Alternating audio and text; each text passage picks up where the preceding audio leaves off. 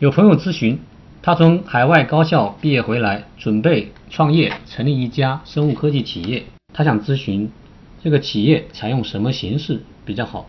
是用合伙制企业，还是用有限责任公司的形式？那么我的意见是，合伙企业和有限责任公司并没有绝对的谁好谁坏的区别，适合自己的才是最好的。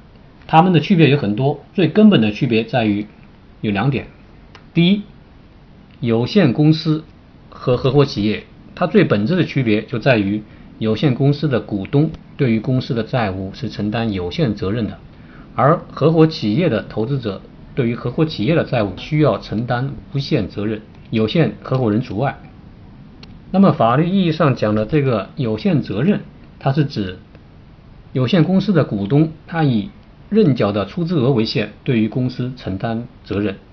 只要股东向公司实际缴纳了他认缴的全部出资，没有抽逃出资，那么一般情况下，股东就不需要再对公司经营过程中产生的债务来承担责任。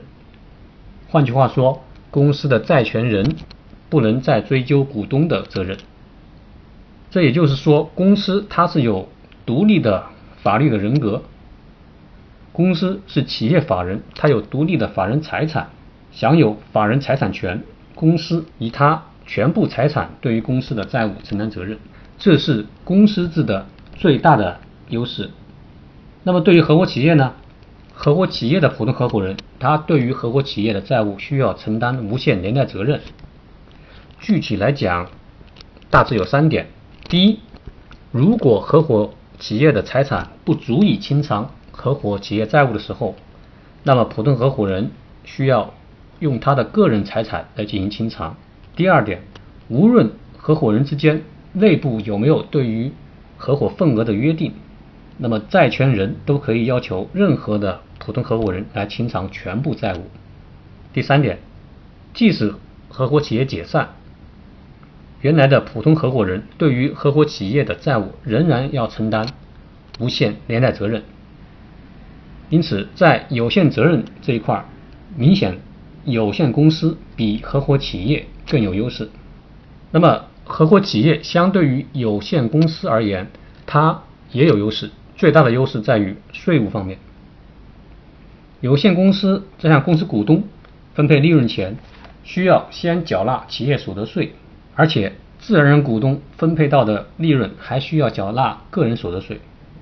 相比而言，合伙企业它就不需要缴纳企业所得税，而是直接由合伙人来缴纳个人所得税。这上面讲的就是合伙企业和有限公司这两点最根本的区别。除此以外，他们两者之间还有一些区别。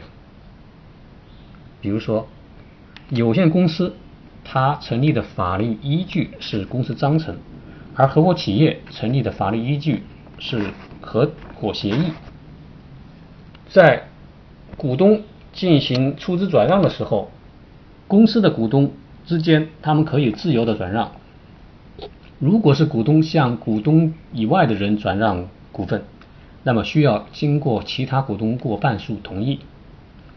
合伙企业呢，普通合伙人他如果向合伙人以外的人转让，那么需要经过合伙人一致同意。有限公司，它的最高权力机构是股东会，而合伙企业，他们一般是按照合伙协议的约定。如果是约定不明确的情况下，大部分事项是实行合伙人一人一票，并且经全体合伙人过半数通过就能进行决定。少数情况下需要全体合伙人一致同意。另外呢？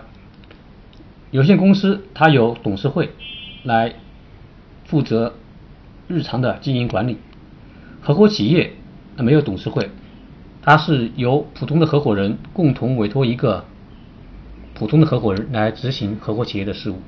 公司解散以后，股东对于公司的债务没有继续承担的义务，但是合伙企业解散以后。原来的普通合伙人对于合伙企业存续期间的债务，仍然要承担无限连带责任。